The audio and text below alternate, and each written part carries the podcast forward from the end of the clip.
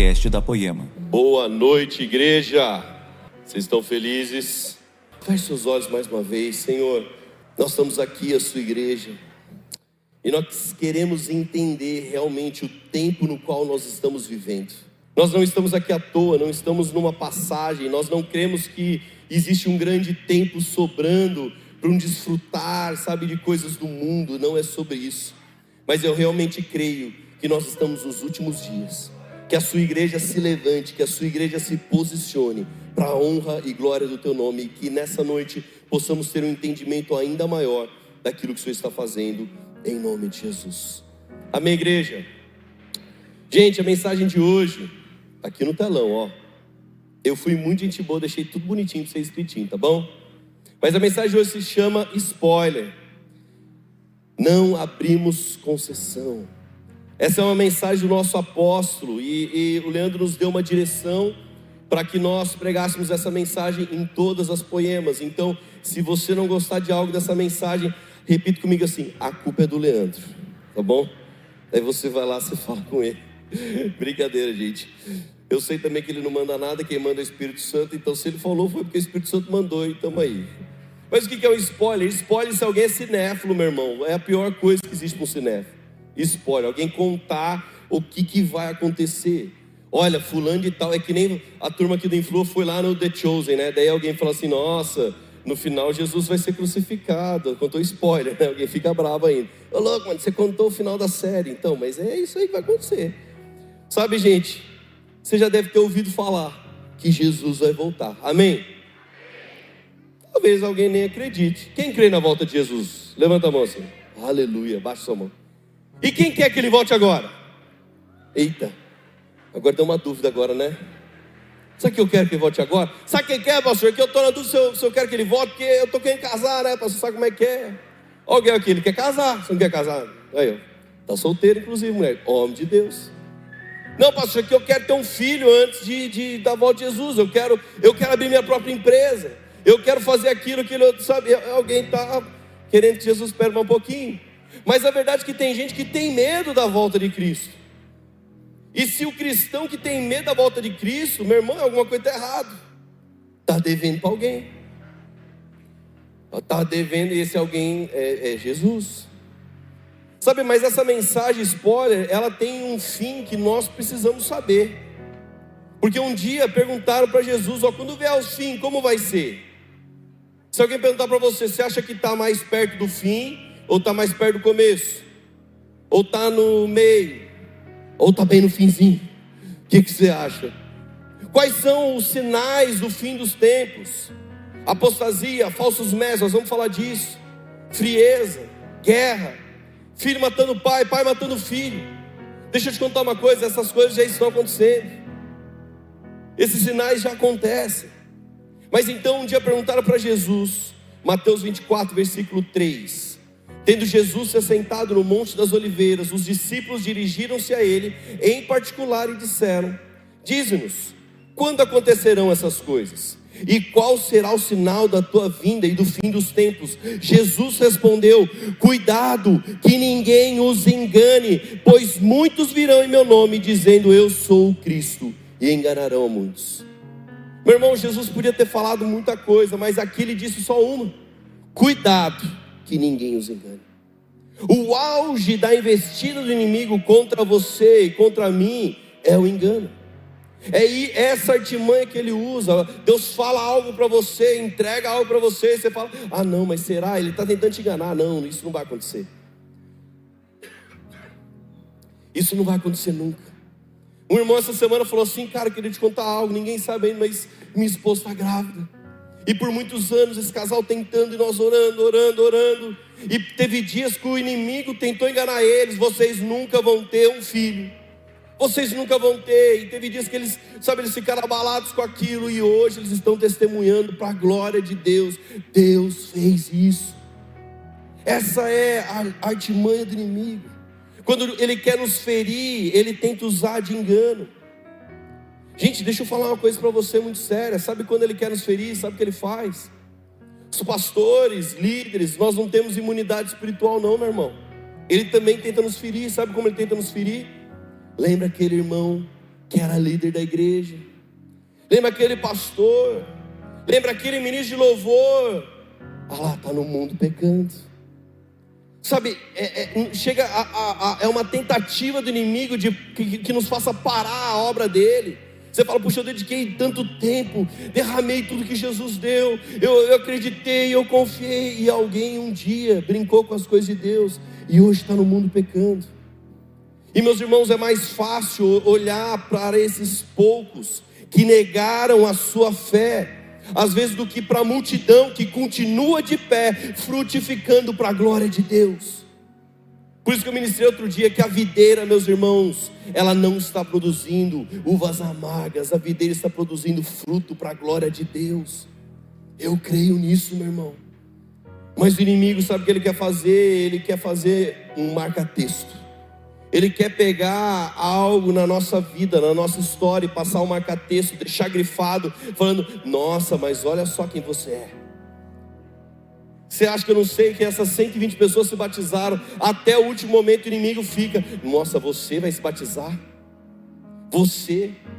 E deixa eu te falar uma coisa, um entendimento muito claro.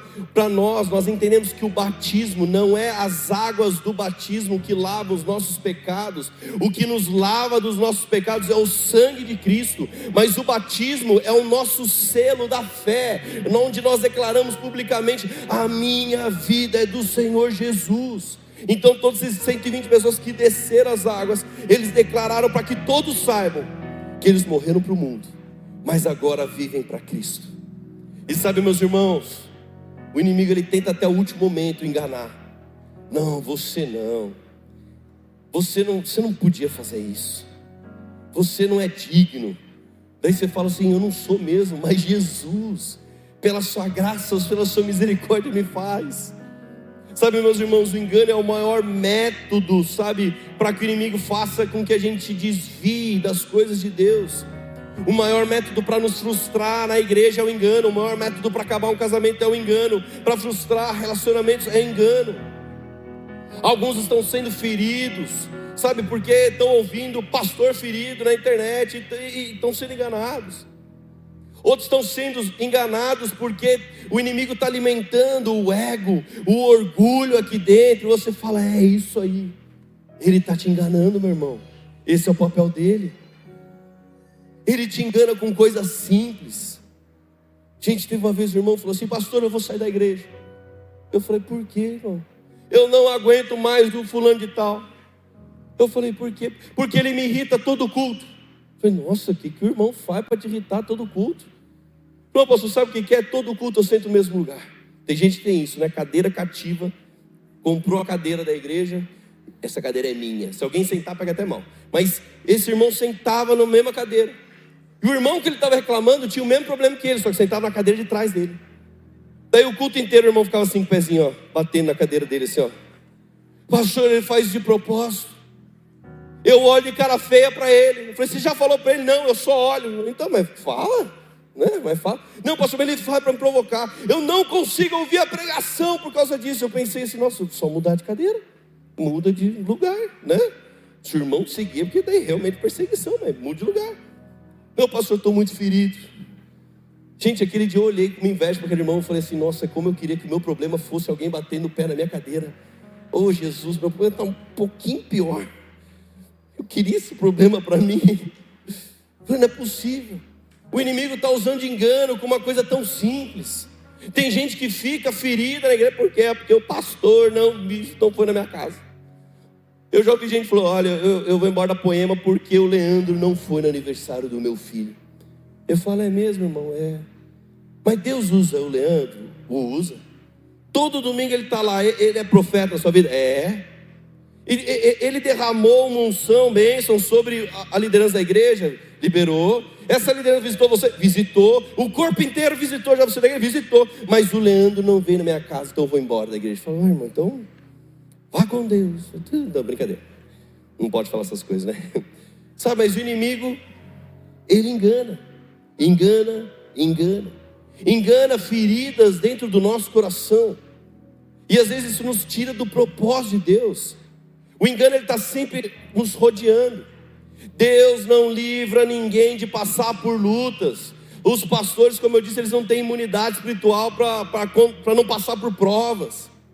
Mas o que nos protege é sempre que, crer na verdade, é sempre crer na verdade e não na mentira.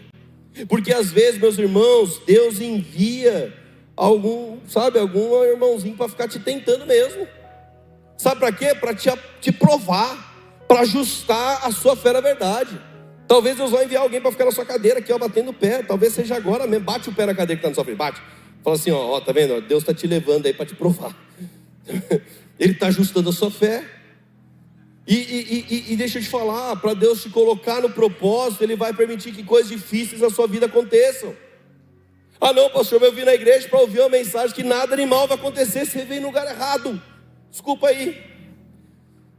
Sabe, às vezes tem coisas que os seus pais te protegeram de passar, e Deus está falando: não, não, eu sou aba, sou aba, eu não vou, eu, eu, eu tô com você, eu tô com você no desafio, mas eu não vou colocar você numa bolha, não. Gente, ontem, eu no meio preparando a palavra e tal, eu, eu, eu, eu, eu lembrei que eu vou viajar, eu falei, nossa, eu preciso limpar a calha de casa. Daí eu estou descendo para limpar a calha, daí eu vi o Vitor, meu filho, no sofá igual um rei. Sem camisa, pezão esticado, jogando videogame. Eu falei, vida boa, né? Falei, Vitor, que foi, pai? Vamos lá limpar a calha de casa. Onde que é a calha, pai? Onde que é a calha? No chão, que não é, é no telhado. Mas tem que subir lá, claro. E se eu ficar com medo de altura, eu falei assim, você vai descobrir lá em cima troca de roupa. Mas por que, que a gente tem que fazer isso, pai? Porque a gente é homem, os homens vão arrumar a casa para suas mulheres. E nós vamos deixar a casa bonitinha, arrumadinha. Se chover, não vai entupir nada aqui. Beleza? Daí ele, a hora que eu falei, nós somos homens, ele já deu uma. Ó, tomou posse ali do, do, do negócio. Daí ele já foi, subiu, trocou de roupa. Da hora que eu estou colocando a escada para subir no telhado, ah, daí a Laura, assim, aquela mãe toda carinhosa, amorosa. Você vai levar ele? É perigoso. Daí ele ouviu isso e falou assim: Mãe, nós somos homens. Falei, é, garota, é isso aí, filhão. Macho, vamos lá. Sabe, e, e, às vezes meu pai fazia isso desde que eu tinha seis anos de idade. Meu pai estava aqui no culto da tarde. Eu falei, pai, eu te perdoo por fazer isso desde que eu era criança. Mas agora eu desconto os meus filhos. Espero que meus filhos façam depois com os meus netos. Sabe, às vezes a gente está criando a, a, todo mundo numa bolha, numa bolha de proteção. Olha, nada vai acontecer, ninguém vai te afligir. Hoje, se alguém caçoar, é, é, é tudo bullying, é tudo não sei o que. Gente, eu não estou falando a favor dessas coisas, não, pelo amor de Deus. Mas a verdade é que a gente está criando uma geração Nutella. Que se ouvir um não, aí ele falou não para mim. Como assim, mãe? Eu nunca ouvi um não. Ele, o, o, o líder da igreja falou não. Daí a mãe fala: sai dessa igreja, filho, porque eles não podem falar não para o meu bebezinho, meu príncipe. Está amarrado, repreendido em nome de Jesus. Aqui não tem gente assim, não, né, gente? Não tem, tem certeza. Fala para o seu filho: você é macho, você é homem, bora, vamos subir na calha. Amém. Gente, filosofias enganosas. Olha o que a Bíblia diz em Colossenses 2, versículo 8. Tenham cuidado Tenham cuidado para que ninguém os escravize. De que forma alguém escraviza? Aí eu vou colocar uma corrente, amarrar alguém num canto ou trancar alguém. Não. O que, que a Bíblia está falando? Tenham cuidado para que ninguém os escravize a filosofias vãs e enganosas, que se fundamentam nas tradições humanas e nos princípios elementares deste mundo e não em Cristo. Meus irmãos, vãs filosofias é o conteúdo que muitos consomem hoje em dia conteúdo de humanismo, de satanismo, de egocentrismo. E o pior, alguns ainda falam esse conteúdo e no final dizem assim: em nome de Jesus. Isso são vãs filosofias. E hoje você vê crente fazendo aquilo que não deve, com aquilo que não tem, para dar para quem Deus não quis dar. E ele começa a profetizar ainda sobre a vida da pessoa. A igreja que era para ser de Jesus, ela está abrindo um nível de concessão que não vem do Senhor. Então a igreja às vezes ela se inclina totalmente para a política. Olha, aqui a nossa igreja vota no fulano de tal. Ah, ah, ou ela se inclina totalmente, sabe, para o dinheiro. Olha, é tudo prosperidade, prosperidade, prosperidade. Ou ela se inclina para o abuso de pessoas. Olha, o pastor é o, é o, é o, o quarto querubim lá, sei lá do que. Você tem que adorar ao pastor da igreja. Ela está se inclinando para algum lado. E com isso nós vemos pessoas conduzidas por vãs filosofias que fundamentam sua fé em princípio em algo que os, que os está enganando. Quer entender melhor isso? Um exemplo bem prático, meus irmãos. Sabe, há um, um tempo atrás, algum alguém famoso, sabe, ele se separou da mulher e se juntou com uma outra mulher divorciada. E, e, e de verdade, alguns homens e mulheres que eram para ser de Deus ao lado desse casal, homens e mulheres que eram para ser profetas do lado desse casal. Sabe o que eles colocaram? Você vê lá nos posts. Ai, que casal lindo. Deus abençoe vocês. Gratidão, gratiluz. Colocaram essas coisas. Olha que casal fofinho. Aí o casal que é carente de direção, porque eles não conhecem bem a palavra de Deus, sabe o que acontece? Eles veem isso e falam: olha, acho que Deus está nisso. Tem tanta gente abençoando, não é mesmo? Engano. Esse é o engano. Outro dia alguém pegou no meio do culto, assim, na saída. Daí chegou, chegou a mulher forte, assim, chegou, e o marido do lado assim. Marido não, era o noivo eu falei, ah, já vi quem governa aqui a casa. Mas ela chegou, pastor, ora por nós. Quase que eu falei, e aí, mano, qual é? Sai fora, calma. Calma. E o marido assim, o marido nem olhou no meu olho. Pastor, ora pelo nosso relacionamento que a gente vai casar. Eu falei, você quer que eu ore mesmo? Quero. Então eu vou orar, fecha o olho aí. Eu já orei com o olho meio aberto, assim, né? Que vai que manifesta alguma coisa, né? Tô brincando. Eu oro de volta. Daí nisso eu olho assim, tinha uma das nossas líderes da igreja, assim atrás, a pessoa, a líder assim, ai, ai meu Deus do céu, tipo, ai, ai, tipo, não sabia o que fazia. Daí eu fiz uma oração. Fiz oração, o casal olhou com uma cara meio seca para mim, obrigado, e foi embora. Daí vem a líder, ai, lá, você orou por ela? Eu orei. É que ela já está no quarto relacionamento. Você orou pelo relacionamento? Eu orei, mas como é que foi a oração? Eu orei assim, falei, Senhor Jesus eu peço não pela vontade deles, não pelo desejo deles, mas eu peço a sua. Revela se o Senhor tem propósito nesse relacionamento. Porque se o Senhor não tem, Jesus, deixa claro que o Senhor não está nisso. Faça a tua vontade, faça o teu querer, a tua soberania reine, o teu Espírito Santo guia eles pela verdade. E em nome de Jesus, já sou teu rajado de língua lá. Daí por isso que ela olhou assim na cara e falou assim: Nossa, foi oração ou maldição isso que você fez para mim. Eu não sei, eu sei que não casaram, né? Eu, eu fico feliz que acho que o Espírito Santo falou alguma coisa lá, né? Mas tem casos que o Espírito Santo confirma, tá, gente? Não é só negativo, não. Mas sabe o que eu quero dizer para vocês? A igreja está abrindo concessão. Ah, não importa, é o 15 relacionamento, quer tá dentro, Jesus quer, te ama, né? Vem lá, vamos ser felizes. Isso não é igreja. Eu quero pregar o Evangelho para que você fique atento para aquilo que diz que é igreja, mas não é. Aquilo que se diz reino de Deus, mas não é. São vãs filosofias. O apóstolo Paulo avisou: cuidado para que ninguém os escravize. Tem gente que está falando: olha, se você não beber tal coisa, você é de Deus. Se você usar tal roupa, aí você é mais de Deus. Meu irmão, deixa eu te falar uma coisa: são princípios elementares humanos. Sabia? Ah, se eu não fizer tatuagem, eu sou mais de Deus? Não muda nada. Ah, mas eu ouvi dizer lá: princípios elementares humanos. Quer fazer tatuagem? Problema seu. Não é meu. Eu não tenho tatuagem, eu não gosto de tatuagem. O Leandro, meu líder, tem tatuagem. Agora, qual que é o certo? É você que sabe. E se você for adolescente, fala com seu pai e com sua mãe, que eles que sabem, não é nem você. Amém? Glória a Deus, Brunão. Isso aí. Fala com seu pai, com sua mãe, e ele resolve com eles. Gente, a Bíblia diz em 2 Tessalonicenses 2, versículo 3, sobre a apostasia. A Bíblia diz: Não deixe que ninguém os engane. Olha o engano aí de novo. Não deixe que ninguém os engane de modo algum Antes daquele dia virá a apostasia, e então será revelado o homem do pecado, o filho da perdição. De novo, que ninguém os engane de modo algum. Olha o Júnior aqui, gente. Aleluia. Deus abençoe muito sua vida. o Júnior, a Andressa estão aqui. Deus abençoe muito. Gente, eles estão morando em Taubaté. Fica de pé aí, gente. Aplauda Jesus. Estão morando em Taubaté agora. Novos taubatianos. Que Deus abençoe muito esse tempo de vocês, nessa cidade, nessa igreja. Vocês não vêm para uma igreja perfeita, mas vêm para uma igreja saudável. Vocês sejam uma família espiritual e que nesse tempo a gente possa catapultar vocês para todo o propósito que Jesus tem. Amém?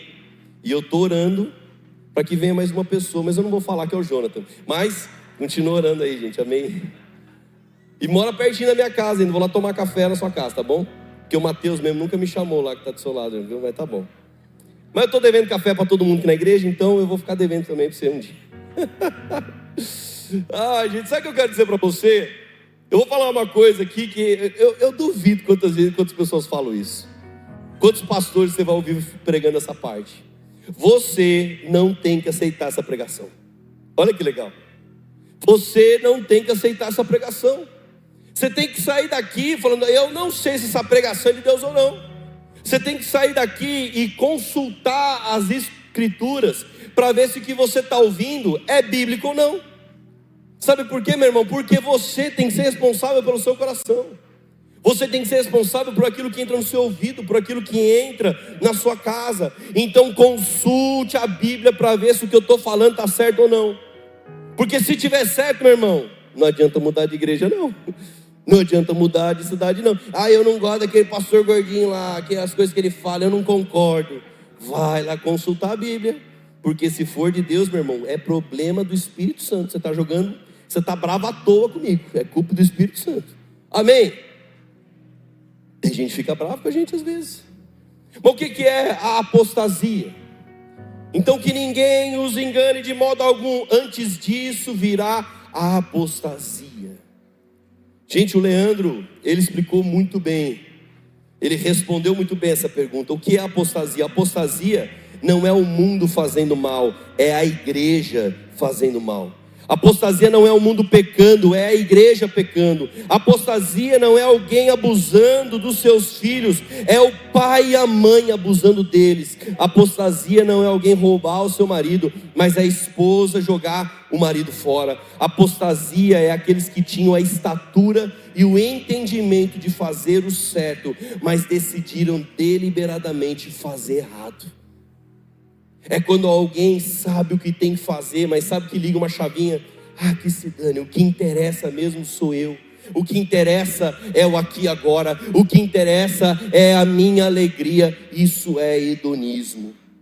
Cuidado. Essa é a apostasia. Mas a Bíblia continua, essa mensagem ela não é leve. Falsos profetas, em 1 João 4, versículo 1. A Bíblia diz: Amados, não creiam em qualquer espírito, mas examinem os espíritos para ver se eles procedem de Deus, porque muitos falsos profetas têm saído pelo mundo. Meu irmão, tem os profetas gerados em Jerusalém, mas tem os profetas gerados na Shem. Não é muito verdadeiro. A Bíblia diz que quando um profetizar, dois ou três julguem para ver se a profecia é de Deus.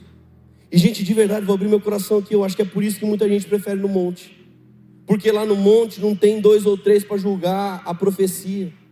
Tem alguém lá que vai entregando um monte de profetado. E, gente, eu não estou falando, não, não, vão no monte. Mas existe um misticismo tão grande por trás do monte.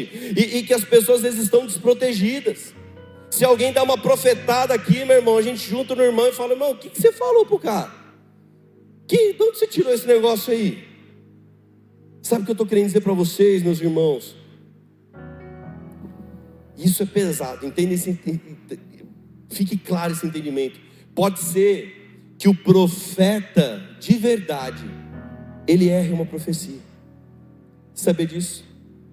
Um profeta de verdade, ele pode misturar na profecia algo emocional, às vezes ele entendeu uma coisa no ambiente. O profeta de verdade, ele pode errar. E sabe o que protege? É quando tem dois ou três para julgar a profecia.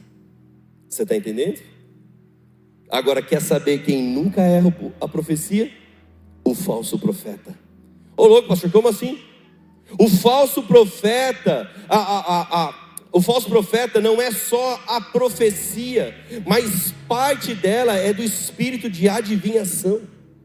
Ah, o louco, pastor, nunca vi isso na Bíblia. Nunca viu? O modelo do falso profeta é Balaão. Balaão, ele nunca errou uma profecia. Nunca. Só que tudo que ele fez não era para Deus, era para si mesmo. Pesado isso, não é? Quantos hoje profetizam para ganhar uma ofertinha? Quantos estão profetizando, sabe, para ganhar o coração das pessoas? Ganhar um lugar de autoridade sobre a vida dessas pessoas que Deus não deu. Ai, pastor, mas ele revelou minha vida inteira. Olha, acertou até o número que eu calço do meu pé. Aleluia. Ele ganhou uma autoridade no seu coração que não veio de Deus. Cuidado, irmão. Cuidado. Vamos continuar, Efésios 5, versículo 6. Ninguém os engane, de novo engano, não é possível, essa Bíblia está repetindo demais. Ninguém os engane com palavras tolas, pois é por causa dessas coisas que a ira de Deus vem sobre os que vivem na desobediência. Que ninguém os engane com palavra tola. Tem gente sendo enganada por coisa tola. Sabe, você entra, você entra assim numa loja, desculpa os vendedores se alguém usa esse, esse, esse método é que eu não aguento mais esse método. Nossa, quando alguém faz isso para mim na loja, eu vou embora na hora. Você entra na loja assim, ó. Daí você está olhando, nossa, que legal essa caixa, vendedor assim. Olha, essa é a última caixa. Não tem mais nenhuma no Brasil inteiro. E olha, eu tenho já uma lista de espera de 35 pessoas para comprar essa caixa. Quando, se você não comprar agora, alguém tá, ai meu Deus, só vou comprar isso aqui agora. Lembra aqueles programas que tinha? Não, nem sei se tem, gente. Não assisto televisão faz tanto tempo aberto. Mas aquela coisa assim, ó, ligue agora! Faltam apenas cinco unidades. Aí você pega o telefone desesperado para ligar para alguma coisa. Daí você compra um cortador de grama. Você mora no apartamento. Mas porque o cara falou que o preço era tão bom. E, e só tinha cinco unidades, pastor. Eu tinha que comprar isso aqui. Era uma grande oportunidade. Agora você coloca naquele quarto de bagunça lá e vai mofar lá dentro. Sabe, às vezes a gente é enganado espiritualmente com coisas tolas assim. Vem nessa igreja, porque só essa igreja cura. Vem no culto do, vem no, no culto que eu prego, porque Deus só está nesse culto aqui. Olha, faz, a gente é enganado com coisas tolas. E gente, de verdade, hoje tem um monte de coisa quando a gente, ah, não sei se eu falo essas coisas. Ah, eu vou falar. Tem um monte de gente hoje em dia que não, pastor, você não acha que isso faz sentido? Que palavrinha, meu Deus do céu. Alguém entrega uma aproveitada. Faz sentido? Não sei, meu irmão, você que entregou essa palavra aí, se foi de Deus, foi de Deus, que faz sentido. Tudo agora é alguma coisa. Sabe, alguém, para alguém faz sentido buscar felicidade de qualquer jeito. Para nós não. Para alguém faz sentido fazer aborto. Para nós não. Para alguém faz sentido, sabe, largar a mulher e buscar uma, uma mulher mais nova. Para nós não faz sentido. Esses dias eu vi de uma pessoa que decidiu ser um cachorro. Decidiu, não é piada, pode olhar no Google, decidiu ser um cachorro. Então comprou até uma roupa personalizada e, e tem uma pessoa que coloca numa coleira e fica andando. A pessoa fica andando lá engatinhando. E, e, e se você perguntar para ela, sabe o que ela vai dizer? Au, au. Né? Brincadeira. Que, que na nova linguagem, na tradução, sabe o que significa? Ela vai dizer assim para você: faz sentido para mim isso aqui. Meu irmão, faz sentido para ela. Para nós não faz. E esse talvez seja o maior problema. Alguém fala, pastor, eu estou sentindo de fazer tal coisa. Eu senti lá, porque olha, faz muito sentido para mim. Eu falo, meu irmão, vai orar. Porque as pessoas, elas sentem de fazer tudo, mas elas não estruturam isso biblicamente. Ah, mas eu estou sentindo fazer isso. Meu irmão, tem base bíblica para isso, você ser um cachorro. Tem base bíblica para você fazer um aborto. Ah, pastor, mas você não, eu não acho, a Bíblia que diz. Não sou eu que acho, eu não estou aqui para pregar minha opinião, meu irmão. Não foi a voz do Espírito Santo que falou, mas às vezes é o desejo tolo por algo. Então que ninguém os engane que ninguém os engane. E aqui que ninguém os engane com palavras tolas. não cause a ira de Deus. Meu irmão, essa palavra não é legal e é culpa toda do Leandro. Olha só, Marcos 3, versículos 5 ao 6. Jesus lhes disse: Cuidado, de novo, cuidado, que ninguém os engane. Muitos virão em meu nome dizendo sou eu e enganarão a muitos. Agora presta atenção que o peso é outro. Alguém vai vir dizendo em meu nome, mas não é eu não. Imagina Jesus falando para você, ó, estão falando que é no meu nome, mas eu não tenho nada a ver com isso, meu irmão. Não sou eu não. Sabe, já teve caso de alguém que chegou, falou, pastor, eu estava orando para que Deus desse um varão, um homem de Deus. Daí eu olhei aquele irmão do louvor, lindo, homem de Deus, evangélico, servo, parecia um anjo que caiu do céu. Mas eu falei, anjo não, anjo caiu do céu é, é Satanás, né? Mas parecia um anjo, ele tinha uma luz em volta dele, pastor. Olha, mas sabe o que aconteceu, pastor? Ele me enganou. Ele não era evangélico nada. Sabe o que acontece? Muitos virão em meu nome. Sabe, às vezes alguém assina um contrato com alguém porque ah, ele é irmão lá da igreja. Eu, eu, eu fechei negócio com ele por causa disso. Eu nem fiz contrato, eu confiei nele, palavra, não sei o quê. Que ninguém os engane. Você já orou, meu irmão, antes de fazer isso? Você orou antes de contratar o fundo de tal? Você orou antes de namorar? Porque às vezes tem, tem, tem gente que faz umas coisas, tem, tem não, vou falar, tem uns irmãos, tem que falar assim no plural, para ficar, né? Fala assim, ó oh, Deus, a mulher que vier hoje de preto é a varoa que o senhor tem. Daí tem umas 85 irmãs de preto aqui na igreja. A primeira que der paz, às vezes é alguém que está lá na, né, recebendo no Elcom ali, paz do Senhor. Ah, é essa, oh, glória, não é mesmo? Cuidado que ninguém os engane. Olha o que a palavra diz, Marcos 13, versículo 22. Pois aparecerão falsos cristos. Ô louco, pastor, não é possível, como vai aparecer um falso Cristo? Ô oh, pai, já viu isso aí? Então, desculpe, piada aqui, ó. Pois aparecerão falsos cristos e falsos profetas que realizarão sinais e maravilhas. Olha que absurdo isso. Vão aparecer falsos cristos e falsos profetas e eles vão errar? Não. Eles vão realizar sinais e maravilhas. Para se possível, olha que poderoso, poderoso isso. Para se possível enganar os eleitos. Por isso, fiquem atentos, avisei-os de tudo antecipadamente. Podia traduzir né, essa parte e dei o spoiler de tudo isso. Falsos cristos, falsos profetas fazendo o que? Sinais e maravilhas.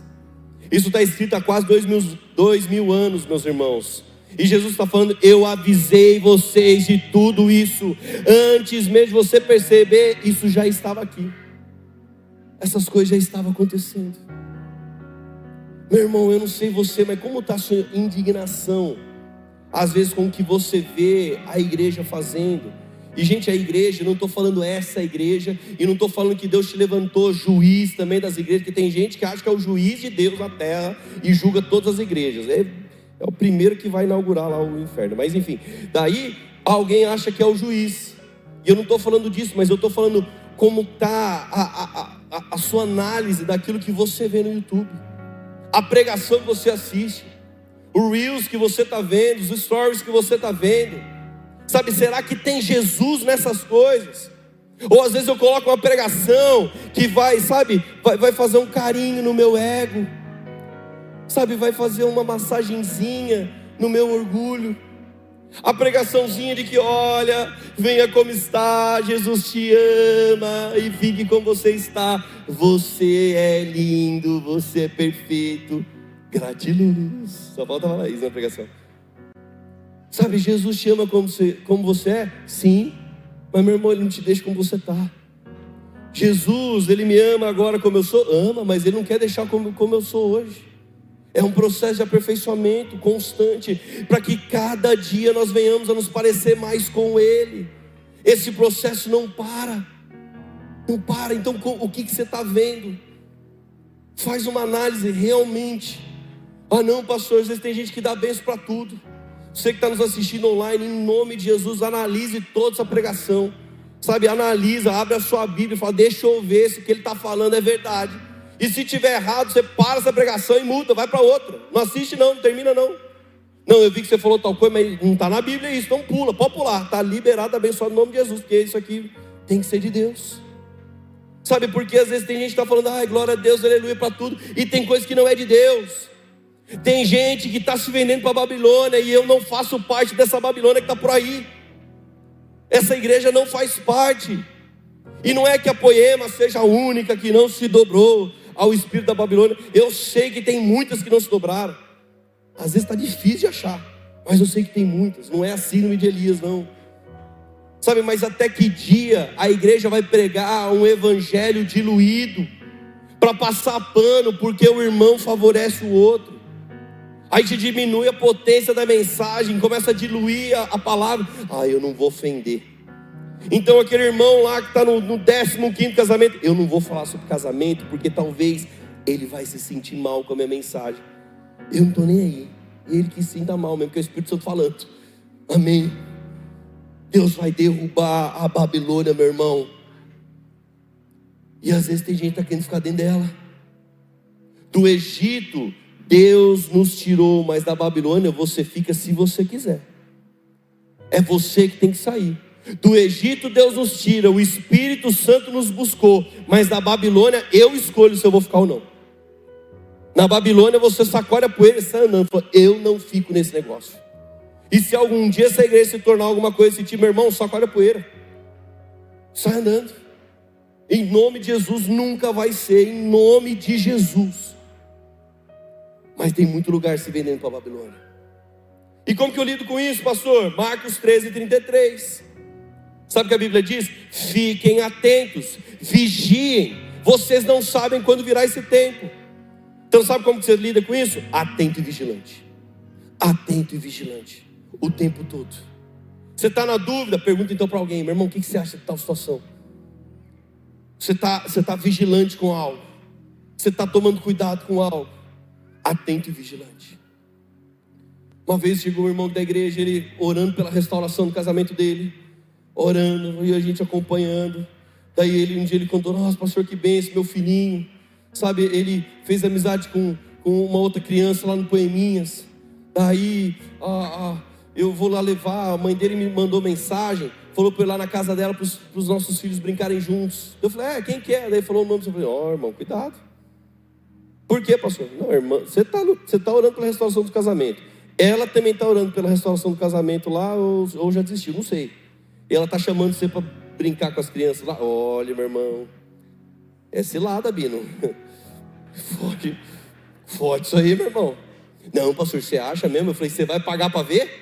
Marca então numa praça pública com um monte de gente. Chama mais uma meia dúzia de irmão da igreja. Vamos brincar todas as crianças lá. Mas não dá brecha para o inimigo, meu irmão. Atento e vigilante. Como que você vai para a igreja? Atento e vigilante. Como que você vai para o trabalho? Atento e vigilante. Como que você vai para a faculdade? Atento e vigilante. Ah, pastor, mas como é que eu vou na academia? Academia não dá. Você vai atento, vigilante e cego se for preciso. Coloca um tapa-olho, meu irmão, se você não consegue ir na academia. Ah, mas não dá para treinar. Então não vai na academia. Pronto, fica gordinho. Olha, porque. Brincadeira, gente. Eu faço crossfit agora. Ah. Gente, pensa, 120 pessoas batizaram na quinta-feira, levanta e volta, levanta. Meu irmão, só crossfit essas horas, né? Obrigado ao meu treinador aí que está acreditando em mim. Nem eu acredito, mas ele acredita. Aleluia. A Bíblia diz em Lucas 21, versículo 8: Não o sigam ele respondeu: Cuidado para não serem enganados. Olha só, de novo engano, não é possível. Cuidado para não serem enganados, pois muitos virão em meu nome dizendo: Sou eu. E o tempo está próximo, não os sigam. Ei, meu irmão, não sei se você viu o story do que o Leandro subiu a postagem. A gente às vezes tem que fazer uma análise das nossas redes sociais. Às vezes a gente está seguindo gente, meu irmão, que de verdade é, é, o, é o próprio inimigo lá pulando, sapateando, dando cambalhota, e você fala, ai que belezinha, e dá um like. Você está dando like para o inimigo. Ah, não, pastor, sabe o que quer que essa pessoa me segue? Eu tenho que seguir de volta. Não, não tem não. Você não tem, essa pessoa não é dona da sua vida. Não segue falso profeta, não segue vãs filosofias, não segue mentira, não segue, não segue gente enganando. Não faça concessão do engano. Não deixe o engano entrar na sua casa, entrar nos seus ouvidos, no seu coração. Ah, pastor, mas será mesmo que tudo isso é necessário? Será? Vamos ver. 2 Coríntios 11, versículo 13. Pois tais homens, tais homens são falsos apóstolos. Olha que absurdo. São falsos apóstolos, obreiros enganosos, fingindo-se apóstolos de Cristo. Isso não é de admirar, pois o próprio Satanás se disfarça de anjo de luz. Pastor, não é possível, tem isso. Tem esse negócio de falso apóstolo. Tem esse negócio de falso obreiro. Meu irmão, o inimigo ele não vem, ele não vem, sabe, te dando um susto. Ah, ele não vem no escuro, chifrudo, tirando pinga, sei lá o que, faltando dedo na mão. Não, meu irmão, ele não vem para você dessas formas. Estou falando você tem gente colocando uma pessoa. Esse é o diabo. Não é, não, meu irmão. Sabe quem é o diabo? É o irmãozinho que chega para você assim: Nossa, cara, tem um negócio, uma proposta. Olha, se você investir dinheiro nesse negócio, que eu te dar 15% de retorno. Se você fizer uma conta em 5 anos, você é a pessoa mais rica do mundo, com esses 15% de retorno. E tem gente que acredita. Deus se tirou do Egito, mas alguém volta para a mão do faraó dentro da pirâmide. Amém? E se você pegar mal com essa fala minha, é fala do Leandro também, então você fica bravo com ele. Sabe, a, a, às vezes a, alguma irmã está aqui, vai ter o influa, e daí chega, irmã, você vai na igreja? Nossa, você é jovem, você precisa curtir a vida, vamos para balada, vamos curtir, sabe? Quem sabe você encontra um, um, um gato lá para você. Mas sabe o que a Bíblia diz? que Satanás se disfarça de anjo de luz. Então talvez aquele gato lindo, maravilhoso que alguém encontra na balada, ai que homem, que mulher, às vezes é é o, é o gato de, da bruxa do 71. Satanás é você, sabe aquela assim? Lembra? Quem deu risada é porque é velho. Gente, meu filho falou assim: eu fiz alguma piada assim, ele, eu falei do Chaves, ele, quem é Chaves? Eu falei, que absurdo que você disse isso, menino, que heresia! Heresia, como assim? Você não sabe que é o Chaves, cara? Ele não sabe que é o Chaves. Então, se você riu, a idade pegou aí, aleluia, né? Sabe mais, pastor? Por que, que as pessoas, por que, que as coisas elas estão desse jeito? 2 Timóteo 3, versículo 1 ao 5. Saiba disso. Nos últimos dias sobrevirão tempos terríveis. Oh, pega essa, essa, essa sequência. Os homens serão, como eles serão? Egoístas, avarentos, presunçosos, arrogantes, blasfemos, desobedientes aos pais, ingratos, ímpios, sem amor pela família, irreconciliáveis, caluniadores, sem domínio próprio, cruéis, inimigos do bem, traidores, precipitados, soberbos, mais amantes dos prazeres do que amigos de Deus, e tendo aparência de piedade, mas negando o seu poder. Afaste-se desses também. Sabe o que é isso, meu irmão? Isso aqui é militância. Isso aqui é marxismo cultural. Isso aqui é darwinismo liberal. Isso aqui é conteúdo que entra na minha casa, na sua casa. Isso aqui é a Netflix que coloca. Isso aqui é o que nós vemos em tudo, tudo, comercial, filme. Isso aqui que a gente vê na internet, isso aqui que a gente vê ao nosso redor. Isso aqui é o que a gente vê dentro das escolas. Meu irmão, é por isso que nós não desistimos do nosso sonho da nossa escola. E de verdade, se não for 2024, vai ser 2025 ou 2026. Ah, quando Deus permitir, falta o lugar, falta o recurso, mas se tem o propósito dele, meu irmão, Deus vai abrir essa porta no tempo certo, porque nós sabemos a importância que uma escola carrega. E nós queremos construir isso para a glória de Deus. Então, se não for ano que vem, meu irmão, que seja no outro, continue orando por isso. Mas sabe, gente, isso aqui é a formação de uma geração. Falei certo agora, Léo? Eu errei nos outros cultos. Essa é a formação de uma geração. Sabe que geração é essa? Uma geração besta, uma geração fútil, uma geração egocêntrica de bunda para fora. Uma geração que largou as coisas inteligentes para que as tolas fossem valorizadas. Meu irmão, o homem só pensa nele mesmo. E se aquilo que eu faço eu só penso em mim, então esse texto é para mim.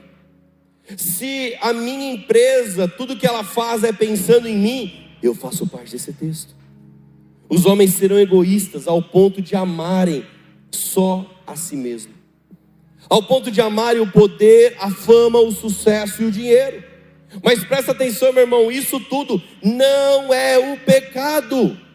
Olha só, o poder, a fama, o dinheiro, o sucesso, isso não é o pecado. Mas se isso é o Deus de alguém, então é o pecado. Agora, se isso for consequência do que Deus fez na sua vida, não é pecado. Às vezes eu vejo gente, é, sabe, é, é, demonizando alguém ser famoso, demonizando alguém ser rico, demonizando alguém alcançar um cargo de liderança, de poder numa empresa. Ah, olha o diabo aí. Não, meu irmão, ele ralou, ele buscou, ele se dedicou e ele tem uma autoridade sobre esse trabalho. E às vezes você tem que falar isso porque tem algum débil que fala isso. Ah, o dinheiro corrompeu tal pessoa. Daí alguém fala: É por isso, pastor, que eu não trabalho. O dinheiro nunca vai ter meu coração. Nunca. Os pássaros vão trazer o dinheiro, sabe? Vão trazer recursos, comida até mim. Eu não trabalho porque eu não quero me corromper. Meu irmão, você é um preguiçoso. E tem uma outra palavra mais pesada também que eu não posso falar aqui, que é vagabundo, mas é isso não quer e está jogando a culpa, não, ter dinheiro é do diabo. Mas você tem que pagar a conta. Você quer casar? Tem conta para pagar. E como tem conta para casar? Amém, homens casados aqui? Como tem conta? Gente do céu. Eu vi uma postagem quanto custa para ter um filho. Eu, eu, eu multipliquei por três. Falei, meu Deus do céu. Eu falei, se tivesse me mostrado essa conta antes aqui, né? Eu não sei o que eu fazia, gente. Dormia de calça jeans, meu Deus do céu. Ô oh, Jesus, mas não tem nada a ver com a pregação. Sedução pela mentira, 2 Tessalonicenses 2, versículo 7. Olha o que a Bíblia diz: a verdade é que o mi... perdão, a verdade é que o mistério da iniquidade já está em ação. Olha só, o, o, o mistério da iniquidade já está em ação, ele não vai começar, não, meu irmão, ele já está em ação, restando apenas que seja afastado aquele que agora o detém. Então será revelado o perverso, a quem o Senhor Jesus matará com o sopro da sua boca. Meu irmão, sabe como é que ele vai matar assim, ó? Pronto, venceu. Ou será que alguém acha que o diabo ele tem poder para fazer frente para Deus? Ele não tem, meu irmão. Vai ser assim, ó. Pronto. E destruirá pela manifestação de sua vinda. Vinda de quem? Vinda de Jesus.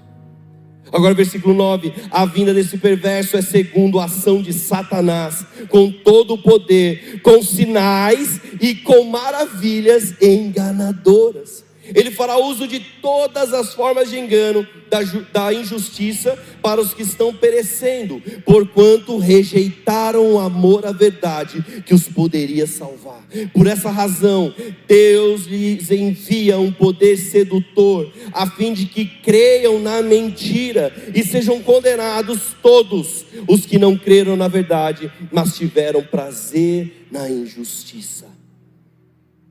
Meu irmão, que versículo pesado. Pesado. Ele fará uso de todas as formas de engano. Todas as formas, meus irmãos. A inteligência artificial, ela vai trabalhar muito para isso.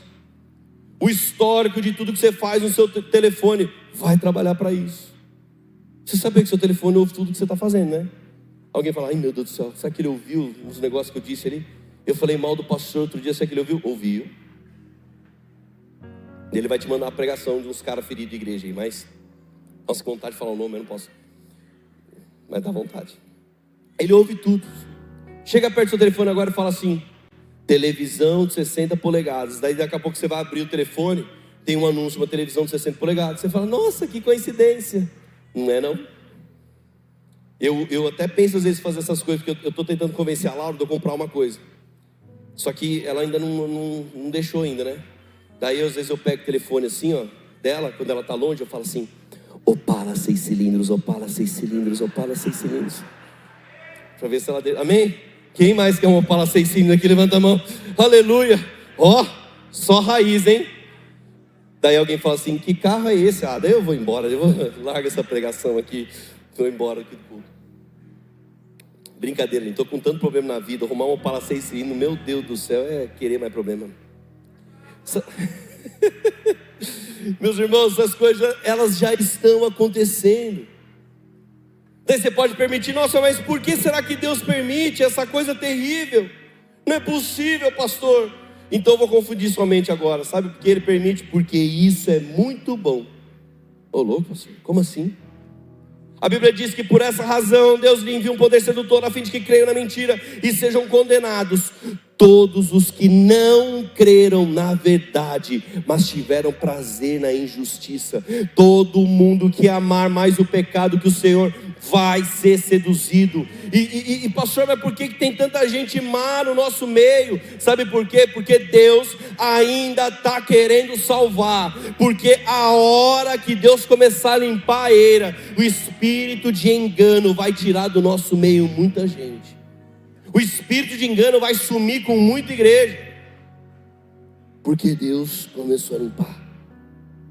O espírito da sedução, do engano, o espírito do poder adâmico, ele está possuindo pessoas que não amaram Jesus, mas que usaram Jesus.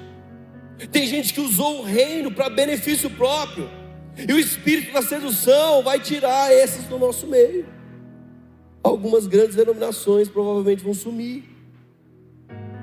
E o Senhor está levantando, meus irmãos, um povo remanescente para os últimos dias. Sim, Jesus ele vai vir e vai buscar a sua igreja, mas que igreja é essa? Uma igreja santa, agradável, saudável, imaculada, virgem, prudente, com as suas lâmpadas acesas. Ele vai vir buscar essa igreja, meu irmão. Ele vai vir. E alguém pode pensar, ai pastor, meu Deus do céu, mas e agora? Mas e, e, e tem o meu tio indo com Jesus, o meu irmão, o meu vizinho. O que, que eu faço, Jesus? Se, se, se o senhor está vindo, o que, que eu faço? Sabe o que você faz? Prega, prega, não perde tempo. Nós estamos no finzinho, meu amigo. Sabe aquela hora assim no final do filme que você está apertado, a vontade de um beijo, você fala, mas se eu, se eu for no banheiro agora, meu irmão, eu vou perder o final do filme. É esse momento que nós estamos. E alguém está ainda, oh, perdido no mundo. O que eu vim fazer aqui? Meu irmão, prega. Chega alguém que não conhece Jesus ainda, gruda nele. Se for necessário, expulsa o demônio dele. Profetiza vida sobre ele. Porque a hora é agora. A hora é agora. Então, para que vai ter o engano? Sabe para quê? Para tirar do nosso meio todo mundo que queria viver isso. Eis aqui o fluxo escatológico, coisas piorando e piorando, até que venha paz e segurança. Então caminharemos para a batalha final. Amém. Então, pastor, o que, eu posso fazer? Eu, eu não estou gostando dessa parte da Bíblia, não, pastor. O que eu posso fazer para não passar por isso? Vamos ver o contrário da sedução, João 14, versículo 15 e 16. Olha só. Se vocês me amam, obedecerão aos meus mandamentos. E eu pedirei ao Pai, e Ele dará a vocês outro conselheiro para estar com vocês para sempre, o Espírito da Verdade. O mundo não pode recebê-lo porque não o vê nem o conhece, mas vocês o conhecem, pois ele vive com vocês e estará em vocês. Quem vai estar em mim, você, meu irmão? O Espírito da verdade. Se, o, sinal do fim é o engano. O espírito de engano vai vir contra todos. Então, sabe o que eu preciso ser? Eu preciso ser cheio do espírito da verdade. O Espírito da verdade que nos protege, o Espírito da verdade que nos, que nos livra do engano, o Espírito da verdade que nos confronta, que nos alinha, que nos direciona. É dele que eu e você precisamos. Ele nos guiará a toda verdade. João 16, versículo 13. Mas quando o Espírito da verdade vier, ele os guiará a toda verdade. Então vamos lá, existe um grande trabalho do inimigo sobre o engano, sobre mim e você, ele quer nos enganar, mas o Espírito da verdade, ele vai nos guiar a toda a verdade. Ele não falará, não falará de si mesmo, falará apenas do que ouvir e anunciará a vocês o que está por vir. O diabo, ele vai ter toda espécie de engano, mas o Espírito da verdade te guiará a toda a verdade. Meu irmão, quem é guiado pelo Espírito da verdade, ele não vai ter o nome no livro da vida perdido. Ele pode se distrair, mas o Espírito da verdade não vai deixar que ele se perca. Não tenha medo do fim. O fim está garantido para nós, meu irmão. Sabe que o Billy Graham, uma vez, ele disse para uma multidão de pessoas: ele gritou assim, falou assim: Eu li o fim da Bíblia e nós vamos vencer. Ei, meu irmão, quanto você crê nisso? Eu li o fim da Bíblia e sabe qual a boa notícia? Nós vamos vencer. Sabe que o inimigo quer mentir para você? Que ele pode ser capaz de fazer frente para Deus. Que ele tem alguma chance contra Deus, meu irmão, mas ele não tem. Enquanto o pessoal da C se posiciona aqui, você pode ficar de pé. Eu quero ler uma oração que Jesus fez.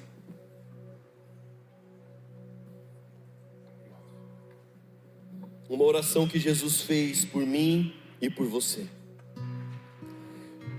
João 17, versículo 6.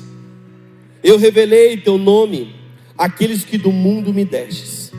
Eles eram teus tu destes a mim, e eles têm obedecido a tua palavra.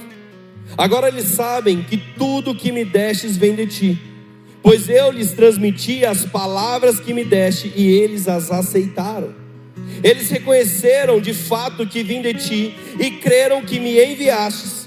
Eu rogo por eles, não estou rogando pelo mundo, mas por aqueles que me destes, pois são teus. Tudo que tenho é teu, e tudo que tens é meu e eu tenho sido glorificado por meio deles. Não ficarei mais no mundo, mas eles ainda estão no mundo, e eu vou para ti.